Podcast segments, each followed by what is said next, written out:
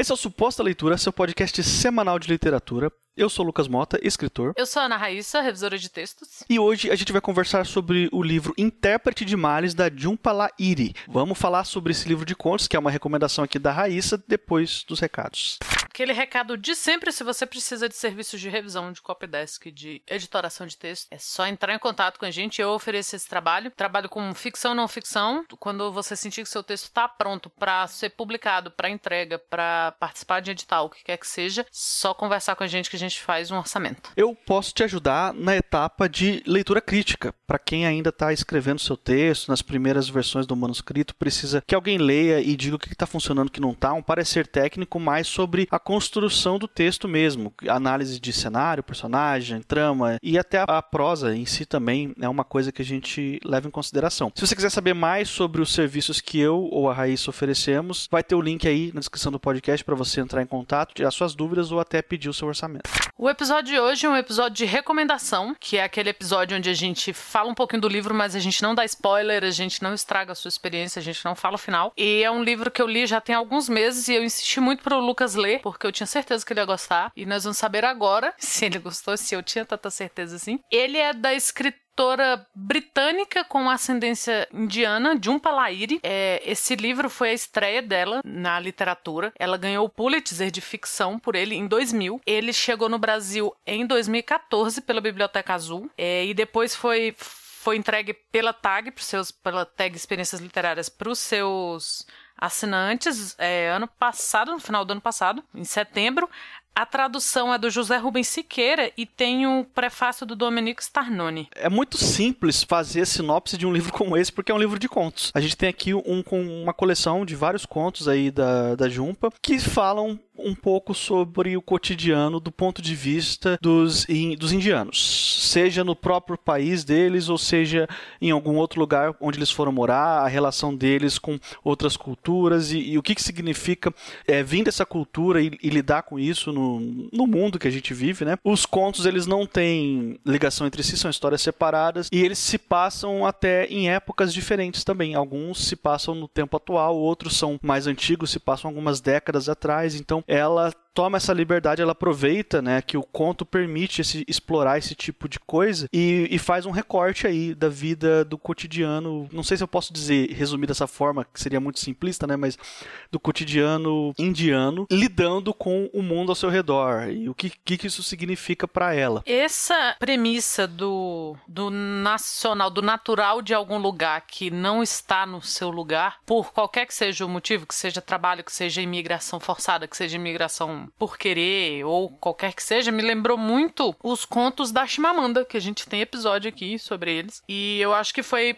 por isso que eu imaginei que o Lucas ia gostar tanto, porque nós somos fanzocas da Chimamanda. A gente leu juntos o livro de, esse livro de contos dela, o No Seu Pescoço, e eu me lembrei muito dele quando enquanto eu li a Jumpa. E assim, eu não estou comparando no sentido simplista. É uma expansão da, do mesmo do mesmo olhar até porque elas têm origens diferentes, a, a Chimamanda é nigeriana e tal. Mas quando, quando eu comparo, eu não quero dizer que assim, ah, é parecido, elas escrevem igual, ou não é uma lembrança. Sabe quando você gosta de uma coisa e, e, isso te puxa, te meio que te ensina a gostar de outra? É mais ou menos isso. E foi o que eu senti. Eu gostei muito, muito desse livro. Quando eu, eu recebi, eu não tinha percebido que era um livro de contos, e por ser um livro fininho, eu fiz aquilo que eu já comentei aqui, que às vezes eu tô travada nas leituras, eu pego um livro menor, ou um livro de contos, ou um HQ, ou um livro de poesia, para meio que dar uma quebrada quando eu travei no livro ou o eu tô lendo um livro muito grande. E aí esse como era menorzinho, eu pensei assim, ah, vou, ele tem 200 páginas. Pensei, ah, vou ler rapidinho. E quando eu vi que era livro de contos, falei, ah, melhor ainda. Então eu fui pelo lado prático e terminei apaixonada por esse livro, me deu super vontade de ler outras coisas dela. Ela tem um livro que é muito famosão, que chama O Xará, que eu não sei nada, nunca li, mas entrou no meu no meu foco aí depois que eu li esse livro, porque ele é ótimo, ele é um amor, ele é, ai, não sei o que dizer. Eu amei. Agora, é um livro feliz? Diz aí, Lucas, pra gente se um livro feliz. Não é um livro feliz. Não é mesmo? aqui a gente não tem muito um histórico de trazer leituras felizes, né, para esse podcast aqui. É bem raro até quando isso acontece. Mas um, antes da gente prosseguir aqui, um parênteses rápido. O episódio que a Raíssa acabou de citar aí, que a gente falou sobre No Seu Pescoço, é o número 41. Vai ter aí na descrição para quem quiser conferir. E esse livro aqui foi uma das, me das melhores leituras de 2019 na lista da Raíssa, que tá no episódio 65, né? Depois eu vou querer que você explique aí, Raíssa, pra gente por que, que esse livro é um dos melhores que você leu em 2019. Mas agora eu vou responder a sua pergunta. É um livro melancólico pra caramba, assim. Os contos, eles não necessariamente são histórias de tragédia, sabe? Eles não necessariamente vão contar alguma trama, assim, super dramática e para fazer você chorar. Mas tem uma melancolia que permeia todo o livro, todos os contos e todas as histórias. Assim. O estilo de escrita da Jumpa é um estilo muito gostoso de ler. Ela escreve de uma forma muito simples. Eu gosto muito quando os autores eles não são, não tentam ser pomposos demais na forma da escrita. Não que isso seja ruim e tem espaço para isso também, mas eu particularmente gosto quando o autor ele aposta na simplicidade e consegue ser simples sem ser banal. Eu acho que esse seria o como eu definiria o texto dela, que assim, embora eu vou usar uma comparação aqui que não tem nada a ver com o texto da Jumpa, mas que eu também atribuiria essa característica de é simples, mas não é banal, que é o texto do Jorge Amado, que eu adoro também. Então, esse tipo de simplicidade na literatura, para mim, é sempre muito bem-vindo. Então, foi uma leitura, em termos de da leitura em si, prazerosa. Agora, em termos da, de trama de cada um dos contos, é aquela melancolia de sempre que a gente está sempre falando aqui. E eu acho que o paralelo com a Chimamanda, embora sejam estilos bem diferentes, ele cabe sim. Eu acho que ele faz, faz todo sentido esse comentário que você fez, porque a Chimamanda, ela se preocupa em representar a Nigéria. Ela sabe que dentro do cenário mundial da literatura, é, a Nigéria não é muito representada com tanta frequência como, por exemplo, é os Estados Unidos ou a Europa, né, que a gente está cansado de ler livros ambientados nesses lugares e representando essas culturas. Então ela se preocupa sempre em levar a realidade dela, de origem dela. E eu vejo esse paralelo aqui com a Jumpa também. Ela está preocupada em mostrar toda uma cultura muito diferente. Falou assim, ó, existe todo um universo, toda uma, uma quantidade de drama e de conflitos acontecendo na vida dessas pessoas aqui que podem ter costumes completamente diferentes dos seus, mas que ao mesmo tempo têm dilemas que são universais. Elas vão se flagrar ali desejando coisas, querendo coisas ou se frustrando com coisas que todos nós se frustramos do nosso próprio jeito. Pode não ser exatamente igual porque nós estamos em cultura diferente, mas a gente no fim quer as mesmas coisas. A gente quer ser feliz, a gente quer atingir os nossos objetivos profissionais, amorosos, ou seja o que for, entendeu? Então ela se preocupa em, é, em, em fazer isso, sabe? Em, em tra trazer essa realidade, essa, essa cultura que pra gente é diferente, mas que ao mesmo tempo ela mostra, olha só, é diferente, mas também é igual, mas também tem similaridade. Você pode muito bem conhecer essas histórias e entender o que essas pessoas estão passando e sentir empatia por elas ou até perceber que você já passou por coisas muito parecidas também do seu próprio jeito e é claro no seu próprio contexto. Você falou do Jorge Amado, eu lembrei muito do Gabriel Garcia Marques. ah, Raíssa, todo episódio agora. Ai, a Raíssa tem um negócio, eu... gente. Ela tem um negócio com, com o Gabo. Ela tem que citar o Gabo. E até eu me surpreendi agora com eu ter citado ele, não sei porquê. Ai, que surpresa, não é? Até eu fiquei surpresa, sincer... sinceramente surpresa.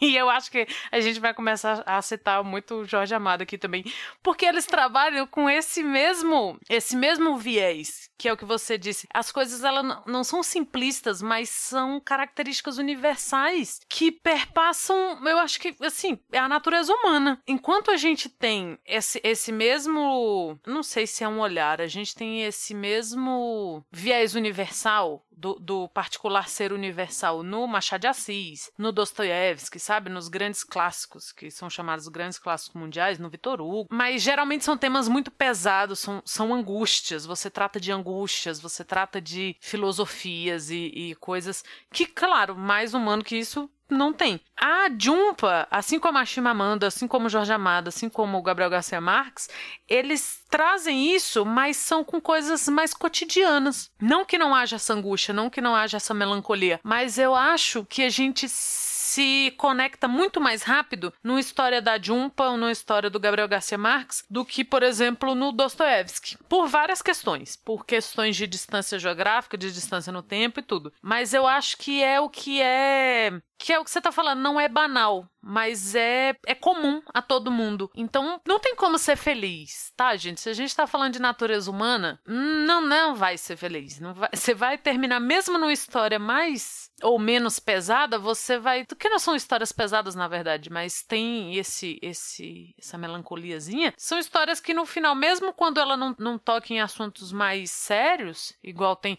assuntos de casal, de perda de filho, essas coisas, mesmo quando é uma coisa mais corriqueira, tem esse essa perpassada pela melancolia que é da natureza humana. Então eu acho que isso é que, que faz grandes autores e autoras conversarem com a gente ao longo dos séculos. Quando você lê uma coisa muito antiga, sei lá, um Homero. Por que, que o Homero é relevante hoje? Porque os sentimentos e as angústias e as disputas que nós vemos com os deuses e os homens lá na, na Ilíada, na Odisseia, tem paralelo com o que a gente sente hoje. E esse paralelo, ele faz um, um caminho mais curto quando a gente fala desses autores mais contemporâneos, sabe? Como o Jorge Amado, como a Jumpa. Então é, é bem fácil de você se conectar. Por mais que as histórias se passem em vários lugares do mundo com descendentes ou indianos, você se conecta com aquilo. Porque, afinal de contas, no fundo a gente é feito do mesmo barro, né? Então, apesar da, das diferenças locais, das diferenças culturais, de toda, a gente tem muito mais em comum do que a gente pensa. E esse em comum, ele não nos pasteuriza, ele nos diversifica e ele nos complexifica e ele dá boas histórias quando você tá na mão de uma pessoa competente, de um escritor competente, de um contista competente, como é a Jumpa. Nossa, você foi falando isso, me ocorreu aqui um, um pensamento e eu vou fazer uma pergunta muito específica para você, Raiz. A crítica literária, eu vou, nossa, eu vou, a gente tá batendo recorde de quantos autores a gente tá citando nesse episódio. Eu vou citar mais um aqui que eu vou citar agora, o Guimarães Rosa. Nossa, eu não trocava essa. Não, porque olha só, a crítica é, atribui muito ao Guimarães Guimarães Rosa uma característica de regionalismo universalista, né? Que na forma textual ele tem muito do regionalismo nas palavras e no jeito de falar dos personagens, na narração, na narrativa. Ele tem aquela. Ele tinha essa preocupação de pesquisar o, o, a região, né? E os costumes do lugar que ele queria representar nas histórias dele, mas ao mesmo tempo ele fala nas histórias dele de questões que são universais, que qualquer pessoa vai se identificar em qualquer lugar do mundo. Então o pessoal fala que ele é um regionalista universalista por causa disso. É claro que né, eu não estou querendo insinuar que é a mesma coisa que a Jumpa, que não é. São textos e propostas diferentes. Mas o que eu quero perguntar para você é o seguinte: você acha que a gente pode dizer que a Jumpa, em uma certa medida, ela, a gente pode atribuir isso a ela porque o regionalismo dela tá na ambientação, tá? Não na forma textual, mas na ambientação de onde ela quer contar as histórias dela e, e do, assim, mesmo quando não se passa na Índia, é do ponto de vista de um indiano. Então ela tem essa preocupação aí. E universalista por causa dessas coisas que a gente já falou. Você acha que cabe esse tipo de comparação? Ah, completamente. Acho que cabe sim. Por mais que você tenha certeza absoluta, não, você não se sente como se tivesse acontecido ontem na sua cidade. Você sabe exatamente onde aconteceu. É, é como você falou, nem, nem ao mesmo tempo. Algumas coisas aconteceram há mais tempo, outras histórias são modernas dos nossos dias. Mas com certeza, eu acho que isso que você falou é o que completa o que eu vinha falando de, de das coisas que passam por todos os humanos. É esse regionalismo universal mesmo. Eu, eu sinto muito isso nas histórias, todas as histórias histórias tem algo que você. que é muito particular, mas ao mesmo tempo ressoa em, em todo mundo. Com certeza, eu concordo completamente. Não, e agora aquela pergunta que eu provoquei lá no começo do, do episódio, né? Por que, que esse livro entrou na sua lista de favoritos do ano passado? Eu acho que por por esse sentimento de, de que fala com você. Ele é um livro que fala com você. Às vezes você nunca passou por nada perto daquilo, você não tem ideia do que seja aquilo e ele consegue conversar com você. Essa capacidade dele de criar essa ponte, de criar essa conexão no leitor. Eu achei espetacular. Eu achei a escrita dela espetacular. Com certeza é uma escritora que eu vou voltar a ler. Meu primeiro estranhamento foi você vê um nome que, cara, não tem nada a ver, é um nome oriental, não tem nada a ver com a nossa cultura. Então, você bate o olho e você fica assim, hum, é um homem ou uma mulher? E depois que você lê, você não, ó, mesmo se não te fala quem, quem escreveu isso aqui, você tem certeza que é uma mulher. Porque tem alguma coisa na escrita da Jumpa que é muito feminina, num ótimo sentido, assim. É um, um jeito de captar as emoções, um jeito de descrever as coisas que é muito feminino. Com certeza foi por isso, assim, foi uma descoberta do ano passado para mim. Quando eu penso em livro de contos hoje em dia, por ser uma leitura mais recente, eu lembro dela e já indiquei para um monte de gente e toda vez que aparece algo dela eu falo, nossa, ela é muito boa e tal. Então é uma autora que me marcou e que com certeza eu vou sempre ler algo dela. Eu queria falar um pouquinho sobre o meu conto favorito de todos esses aqui, né? Depois se você quiser falar também sobre o seu, aí você fica à vontade aí. O nome do conto é o título do livro, é o Intérprete de Males. Mais fácil do que isso, impossível. Ele, cronologicamente, aqui na, na disposição do livro, ele é o terceiro conto do livro, mas vou tentar comentar sem dar spoiler, sem entregar o que acontece. O protagonista, ele é um guia, é um guia turístico. Ele trabalha lá na, na Índia, ele tá recebendo um pessoal de fora aí, uns gringos cheios da grana, que estão viajando em família e, e visitando os pontos turísticos, e ele é o guia. Ele tá explicando como é que as coisas funcionam e ele sabe falar inglês. E aí, em determinado momento da conversa, ele explica pro pessoal de fora que ele também tem um segundo emprego, que tem um médico que contrata ele na cidade para ir lá atender os pacientes que é, não sabem falar inglês, porque o médico só fala inglês e ele fala inglês e o idioma nativo lá, e então ele serviria como um intérprete pro pessoal explicar o que está sentindo, quais são os seus sintomas e, e ele vai lá e traduz pro médico quais são os sintomas. O médico passa o diagnóstico e a receita e ele traduz tudo pro paciente. Então ele é um intérprete de males, entendeu? Ele está traduzindo quais são os males que as pessoas estão sentindo. E durante a, essa pequena relação que ele tem com os clientes dele, que ele está mostrando o país para eles, né? Ele começa a criar uma certa expectativa que eu não vou dizer o que, que é exatamente, mas ele começa a se alimentar com esperança. Ele começa a ter esperança de alguma coisa que vai acontecer na história lá na frente. E ele já é um, um senhor ali de. Né, não, não é um, uma pessoa que se considera jovem mais, ele não é velho, não é idoso, mas é tipo de, me, entendi que de meia idade, assim, vamos dizer, né? E, e ele fica alimentando essa esperança. E ele, ele tem uma vida muito pacata, uma vida muito assim, de rotina, muito na mesmice. E quando essa esperança surge por causa do que um dos personagens do conto fala para ele, em algum momento, ele fica alimentando isso. E você acompanha o conto inteiro, o que é a vida de um homem preso em uma rotina, ter esperança. E no final, ele simplesmente vê essa esperança ruim na frente dele, assim, né? Isso é um, tá, um mini spoiler, mas que não vai estragar essa experiência de leitura, porque eu não, não disse exatamente do que se trata. E ainda assim, vale a pena você ler, porque você acredita nele, você sente a esperança crescer e no final, aquela sensação de essas pessoas não estão nem aí para mim. Essas pessoas têm outras intenções e outras motivações, elas não querem saber de mim e eu realmente não sou nada para essas pessoas que vêm de um outro lugar cheio da grana aqui só para visitar meu país e tirar foto, entendeu? E eu, sei lá, eu me identifiquei, não que eu me identifiquei de vida pessoal com esse conto, mas eu gostei muito de toda a construção dele. Assim, eu terminei ele, é um dos mais melancólicos para mim, na minha opinião, mas assim, a gente gosta de uma desgraceira, né, Raíssa? Então a gente acaba curtindo essas histórias, assim. Nossa, acho que a gente só, sei lá, Maga Josefa,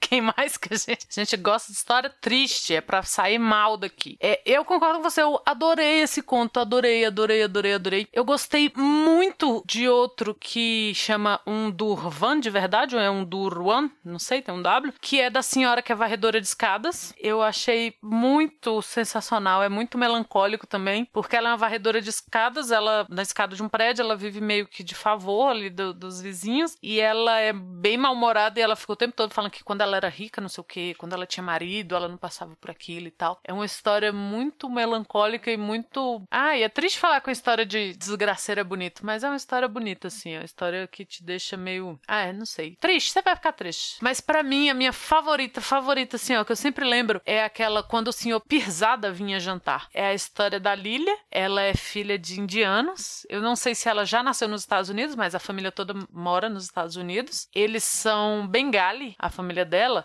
e todo dia o senhor Pizarda ia jantar com os pais dela. E ela era muito fascinada pela figura dele. E ele sempre levava doce para ela e tal. E ele tinha, na, ele tem, aliás, na, na Índia, ele tem sete filhas. E ela sempre achou muito maravilhoso isso dele falar que tinha sete filhas e tal. E ele foi para os Estados Unidos porque ele ganhou uma bolsa de estudos, mas a mulher dele ficou com as filhas. E ele pouco tem notícia delas. E é na época da partição. Então os hindus e os muçulmanos estavam em guerra aberta uns com os outros. E ela ela percebe quando os pais e o senhor Pizarda se juntam para assistir TV, por exemplo, depois do, da janta, ela acha muito estranho o que ela tá ouvindo assistindo na televisão, porque ela tá vendo aquela pequena realidade dentro de casa e ela não vê problema nenhum com aquelas pessoas que teoricamente teriam que pôr fogo na casa um dos outros e coisas do tipo. E ela fala assim: "Mas meus pais e o senhor Pizarra falam a mesma língua e eles se parecem assim, eles são iguais. Por que que lá na Índia eles teriam que estar em guerra?" E ela fica sempre muito fascinada com a figura do senhor Pizarra e com essas com essa situação, que é a diferença do que ela vê na TV e do que ela vê em casa. E você vai ficando angustiado junto com ele, porque ele não tem notícia da família, das, das filhas e da mulher, tem pouca notícia. O que ele vê na TV é, é sempre terrível e ela vai ficando preocupada também. Ela chega a chorar, assim, ela vai ficando preocupada. Ah, o que que aconteceu com as filhas dele? O que que aconteceu com a mulher dele e tal. É linda essa história, linda e triste. É, é assim a vida. É ótimo, assim. Eu sempre me lembro dessa história. Eu fiquei muito emocionado com essa história. É uma das que eu mais gostei, assim. Considerações finais? Ai, não, leiam Jumpa leiam Chimamanda. O propósito todo da gente vir aqui conversar sobre livros é insinuar algumas coisas para que as pessoas fiquem curiosas e vão, vão ler. Ah, eu até vou completar isso que você falou. Aí direto a gente recebe aí na, nas nossas redes sociais, Instagram, Twitter e pessoal comentando que começou a ler um livro porque a gente recomendou no podcast e que gostou muito, ou até que não gostou tanto assim de um livro ou outro, mas que gerou uma discussão. Então a gente gosta muito desse feedback. Então sempre que vocês lerem qualquer livro que a gente recomendou aqui, mandem pra gente aí nas redes sociais. A gente gosta muito de saber o outro lado aí, o que, que tá funcionando nas nossas recomendações. E estamos chegando ao final de mais um podcast. Se por um acaso esse aqui é o primeiro suposta leitura que você tá ouvindo, eu quero te lembrar que esse aqui é um podcast semanal. Toda quarta-feira sai um episódio novo de mais ou menos 20 minutos de duração falando sobre algum tema do universo literário. Assine o feed do podcast em qualquer agregador da sua preferência. A gente está disponível em todas as plataformas, incluindo Spotify e o Deezer. Nós estamos também nas redes sociais. Se você quiser achar a gente no Twitter, ou no Instagram, é arroba suposta leitura. Se você quiser mandar um e-mail pra gente, a gente também gosta muito de receber e-mail de vocês, que é, é dá tempo, né, desfiar, assim, a, uma conversa, é supostaleitura.gmail.com. Eu sou o Lucas Mota, você vai me encontrar no Twitter e no Instagram, no arroba mrlucasmota. Eu sou a Ana Raíssa, também tô lá no Twitter, é arroba Ana Raíssa, tudo junto com dois N's, dois R's e dois S. E na quarta-feira que vem a gente tá de volta.